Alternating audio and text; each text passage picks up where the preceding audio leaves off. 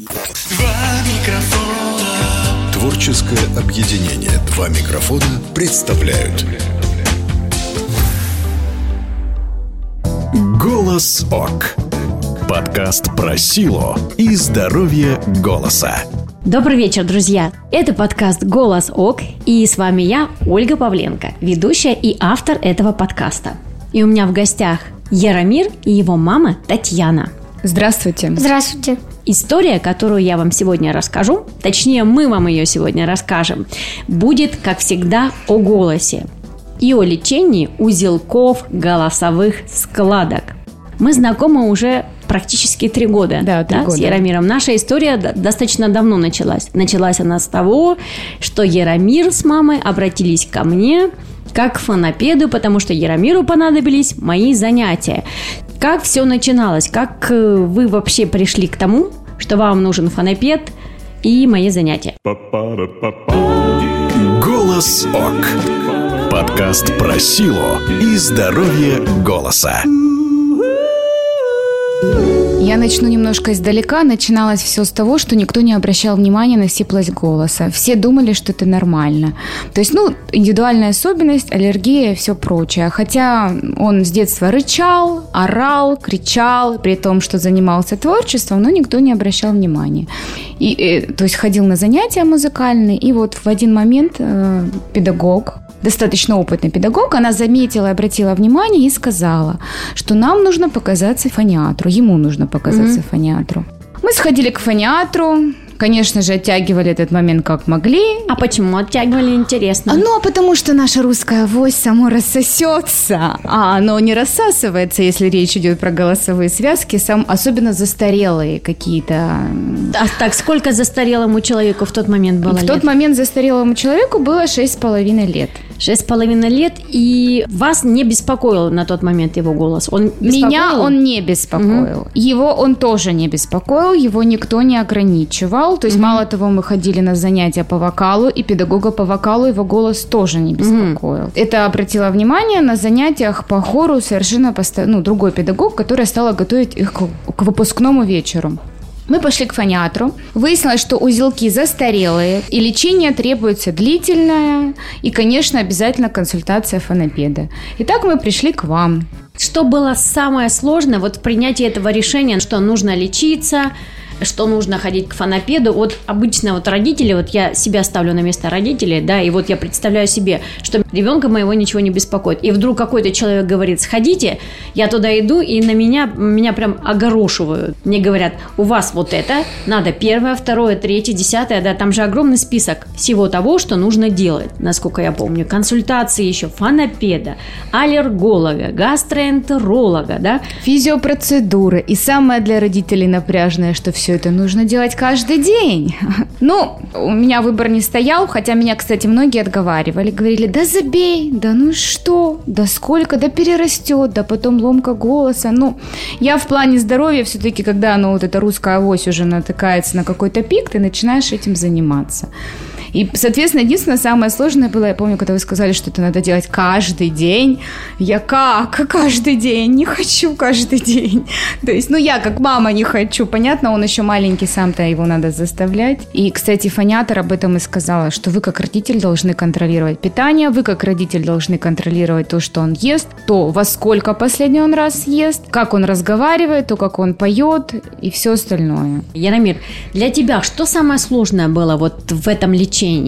А тебе что запомнилось? Мне запомнилось, что надо все время запоминать время, когда звонить фонопеду. как- Это уже про занятия наши онлайн, да, сейчас? А вот тогда, когда ты лечился, делал ингаляции, Перестать есть на ночь. Да, сейчас уже не ешь по ночам? нет, знаю, что нельзя. Вот, это очень было бы полезно услышать женщинам, которые не могут заставить себя не есть после 6 часов вечера. Даже шестилетний на тот момент ребенок сумел себя дисциплинировать, да, Яромир? А еще какие рекомендации? Ты помнишь, нельзя есть на ночь, нельзя ложиться после еды, а еще что нельзя делать? То, что любят мальчишки.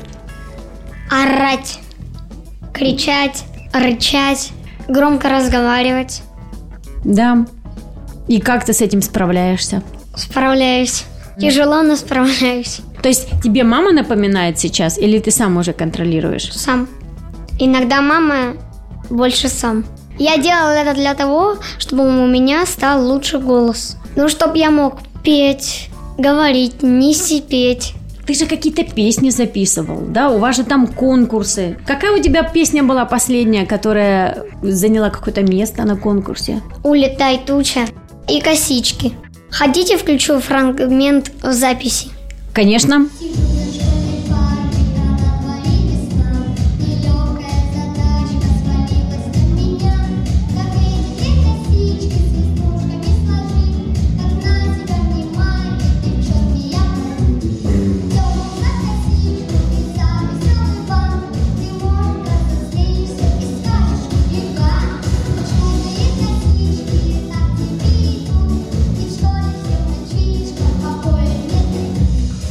Хочу спросить у мамы, а маме это было зачем? Вот вообще, почему вы решили, что Яромиру нужно заниматься вокалом? До того, как даже вы узнали, что есть какие-то проблемы, что вообще это все связано, на самом деле, да, рука об руку вокал, и идет с фониатрией, с фонопедией. Почему вы решили, что Яромир должен петь? В первую очередь, я считаю, что это все эти занятия, все творческие, независимо пение, танцы, они очень сильно раскрепощают. И для мальчиков это особенно важно.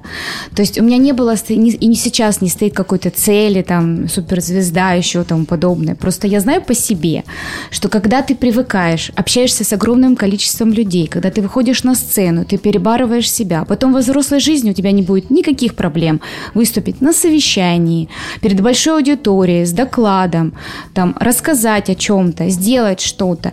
Ты не будешь стесняться, ты будешь заходить в незнакомую компанию людей, и ты будешь раскрепощен. Потому что на самом деле сейчас даже я сталкиваюсь до сих пор с людьми, которые не, ну, себя в незнакомых компаниях очень плохо ощущают.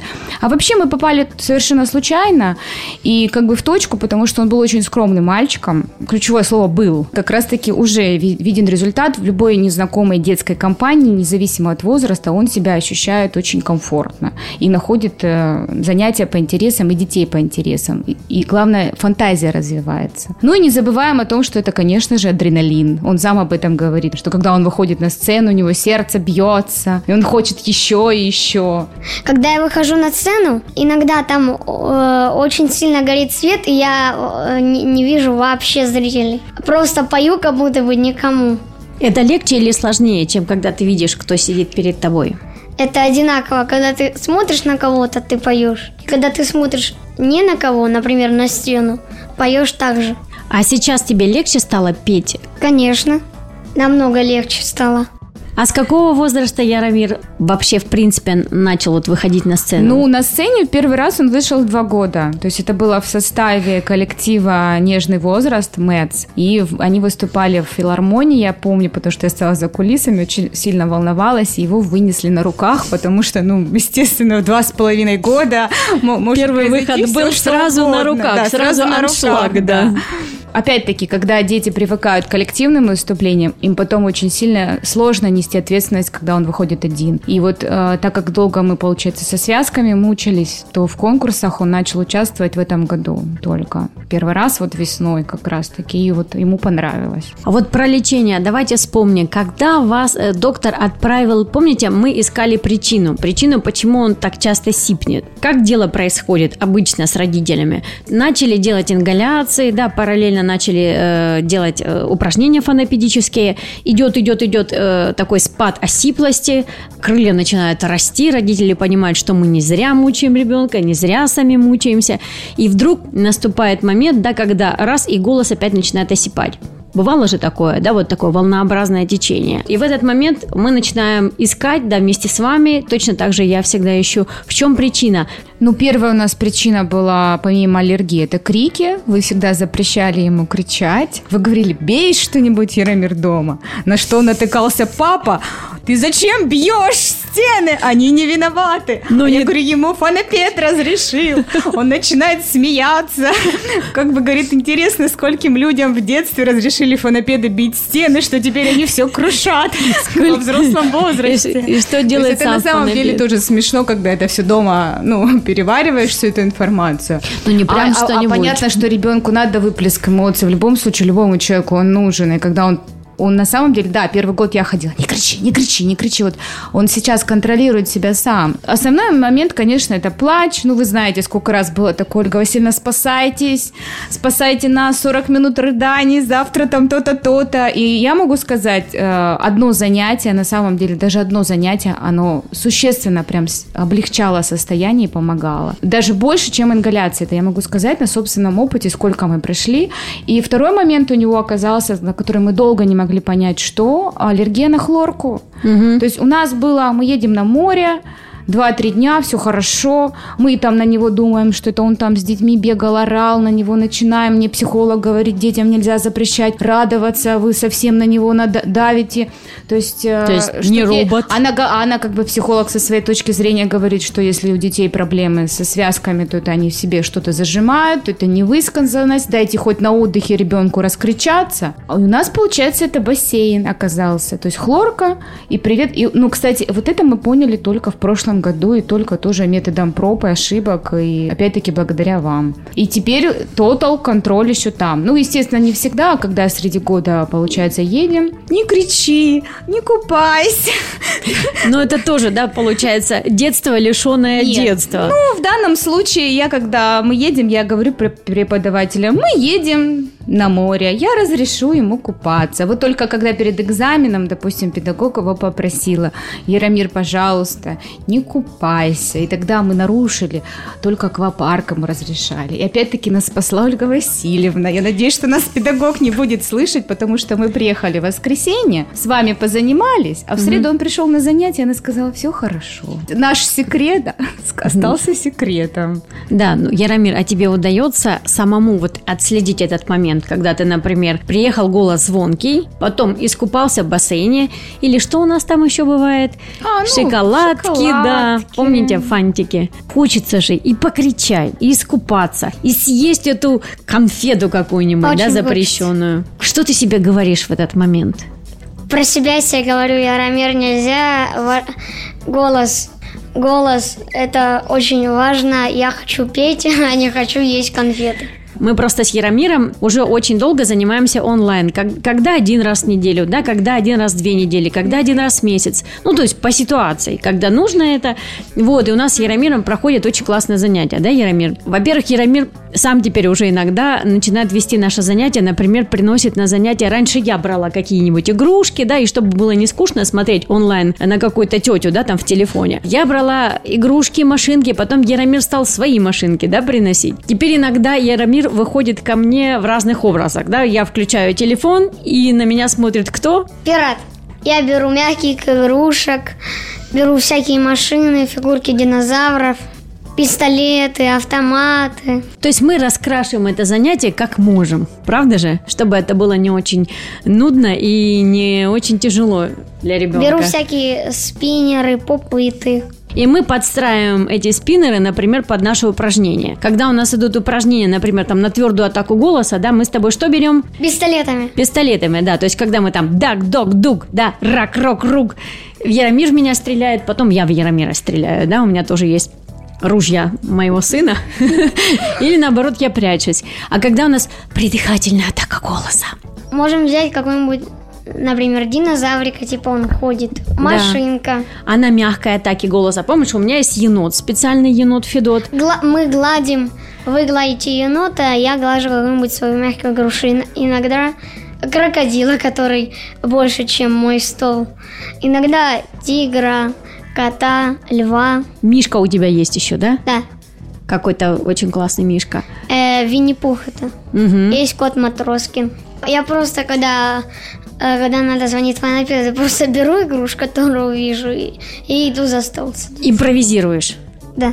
Я хочу сказать, что мне очень весело с вами заниматься. И мне с тобой тоже очень весело заниматься. И легко, потому что когда человек уже пришел к осознанности, плюс у Яромира очень хорошее чувство команды, то есть он очень быстро включается в игру и отвечает мне на мою игру. То есть мы наши занятия вплетаем вот в такой какой-то сюжет. И каждый раз он разный. Я на самом деле очень рада тому, что эти занятия проходят с интересом, его не надо заставлять. Сами знаете, когда ребенок это делает с удовольствием, это всегда легко. А без игры в детстве бесполезно. То есть можно сколько угодно стоять с кнутом, но пока ты не дашь им там 30 этих пряников. Я, помимо того, вы не упомянули Лего. Мы знаем, что у вас много Лего, Ольга Васильевна, дома. Угу, И вот я такое. знаю, что Яромир знает даже все ваше Лего, потому что вы часто показываете ему. Это тоже важно, как бы завлечь. Я вот раньше сидела, да, я помню, первые два-три занятия записывала в тетрадочку, но я это делала, думала, я буду с ним заниматься. Ну, я вам потом честно как-то сказала, что, Ольга Васильевна, я не буду с ним заниматься. Давайте вы просто будете заниматься два раза в неделю, потому что я не могу. Я перестала записывать в тетрадочку и сидеть. Но вот это гладим котика я запомнила. И теперь я ему всегда, Яромир, гладим котика. А теперь они мне, мама, Гладим котика. Я им, вы почему кружки за собой не убрали? Мама, гладим котика. Оба причем, ты не забывай. Ты должна гладить котика. А когда ты гладишь котика, невозможно ругаться. Я тут Совершенно как-то на них э, ругалась в состоянии гладим котика. Они ржали, как кони. Потому То есть что это да. они говорят, мама, да как будто сказку рассказываешь. Давай ты будешь так постоянно говорить. Несколько сказка с несколько зловещим содержанием, да, таким получается. Голос ОК. Татьяна, скажите, вот вам было жаль Яромира, когда вы поняли, что нужно ограничивать его в стольких пунктах?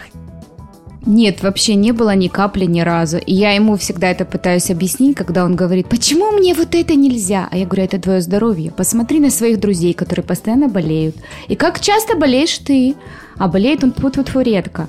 Опять-таки, потому что он питается здоровой пищей, ведет здоровый образ жизни. Я в этом плане, вот мне если сказали, я соблюдаю на самом И я как кремень. То есть если, особенно вот с этими с ночной едой, это сложно давалось. То есть 8.30 последний прием пищи. Вот хоть ты тресни. И можно ко мне ходить, можно ко мне не ходить. Я не разрешу. Папа разрешит, бабушка разрешит, мама не разрешит. Мама скала, все мамы скалы, поэтому бесполезно. Замок на холодильник Да. вешали?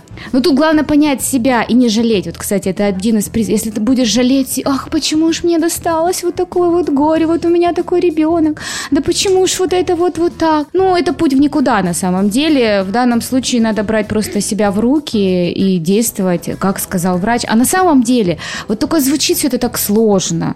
Э, Как бы это не сложнее, чем лечить какое-то другое заболевание, как ангину, там, скарлатину.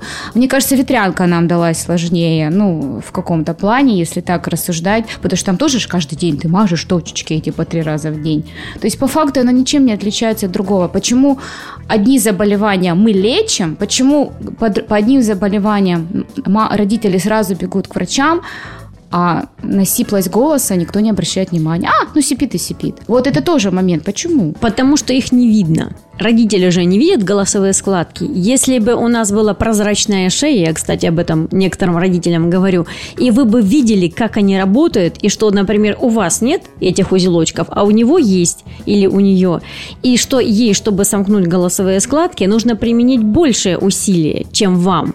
Вот тогда бы, наверное, родители понимали. А так это выглядит как действительно какое-то вмешательство в жизнь ребенка. А на самом деле вы правильно говорите. Главное – это настрой и самодисциплина. То есть начинаем всегда с себя. Что бы вы хотели посоветовать родителям, которые, например, сейчас вот получили такое заключение на руки, что вот у вашего ребенка узелки голосовых складок, и вот они сейчас в раздумьях. Родителю поможет терпение. Магний, пустырник, все что угодно, кому-то атаракс, все индивидуально. На самом деле, я знаю людей, которые получали диагноз и которые до вас не доходили, потому что они забивали в надежде, что все само рассосется. Но эти, их дети перестали заниматься вокалом. Терпение нужно колоссальное, потому что это нужно контролировать себя для начала, а потом контролировать ребенка. В любом случае это здоровье. И залог здоровья всегда с детства идет. Вот как в детстве мы научим их вести себя. И это закладка на всю жизнь, потому что, что бы ни говорили, что потом голос ломается, да все само пройдет. Ну, не пройдет оно, ну, не бывает. И ведь все проблемы и с желудком, то, что мы сейчас имеем, да, во взрослом возрасте, все с детства. И для ребенка хорошо, когда он привыкает э, к тому, что нужно вести себя так и так. Неважно, чем он потом будет заниматься. Он может быть на заводе потом токарем и вообще молчать да, во время смены. Но ведь он будет приходить домой, он будет разговаривать с детьми, со своей женой. А голос – это у человека самое одно из важных средств общения. Глазами мы можем стрелять, там, подмигивать, руками там что-то делать, но голосом мы можем передать чувства, информации, настроение свой, свое и какие-то моменты такие. Ну, вы лучше угу. понимаете, о чем я говорю. Поэтому голос у человека это на самом деле самое важное. Ведь и самое сложное молчать, когда говоришь помолчи, а, а как назло хочется сразу что-то сказать и не опускать руки, на самом деле. И у большинства, это у Яромира тяжелый случай, потому что у него была хронь. У большинства детей это ведь на самом деле какие-то острые моменты, которые проходят достаточно быстро. И нет да. таких э, факторов, как аллергия, как хлорка, как еда. То есть, да, оказался этот рефлюкс, о котором никто не знал, потому что мы обследовали его по гастроэнтерологии, и все было у него в порядке. А на, у фониатра стало видно, что у него есть выброс э, желчи, выброс еды. Это стало видно, когда мы он ходил к фониатру. А так бы в жизни бы не обратили внимания на это. Опять-таки, сейчас мы следим за желудком, здоровый желудок, следовательно, потом здоровая взрослая жизнь.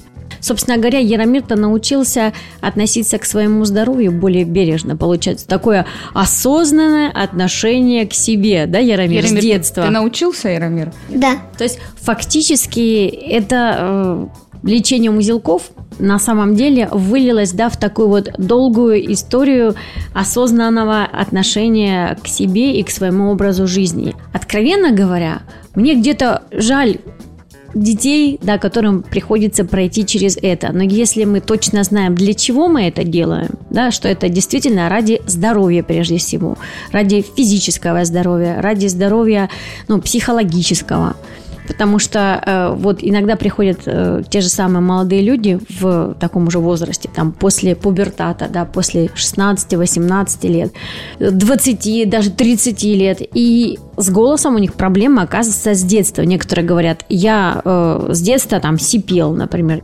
Бывают даже девушки, которые приходят в возрасте 25-30 лет и говорят, ну, в принципе, все думали, что я в дедушку. Вот у дедушки был сиплый голос, и у меня с детства был сиплый голос. Потом эта девочка выросла, и она продолжала говорить вот таким же там голосом сиплым. Ей, конечно же, недоступны да, человеку с узелками ни вокал, ни какие-то выступления. То есть в школе ее задвигали, в садике ее задвигали. И когда э, там человек такой вырастает, он привыкает, что он э, не может да, как-то выступать публично, говорить и, соответственно, иногда выбирает профессию, которая не связана с речью, не связана с коммуникацией, а, следовательно, они не продвигаются в жизни в принципе. Яромир, я тебя поздравляю с тем, что ты прошел такой длинный путь, если ты этого хочешь, то тебя обязательно будут ждать десятки концертных залов, тысячи зрительских глаз и нескончаемый шум аплодисментов. Верь в себя, соблюдай несложные правила и знай, что рядышком с тобой всегда будут близкие для тебя люди, твои родители. Голос ОК. Подкаст про силу и здоровье голоса. Ooh.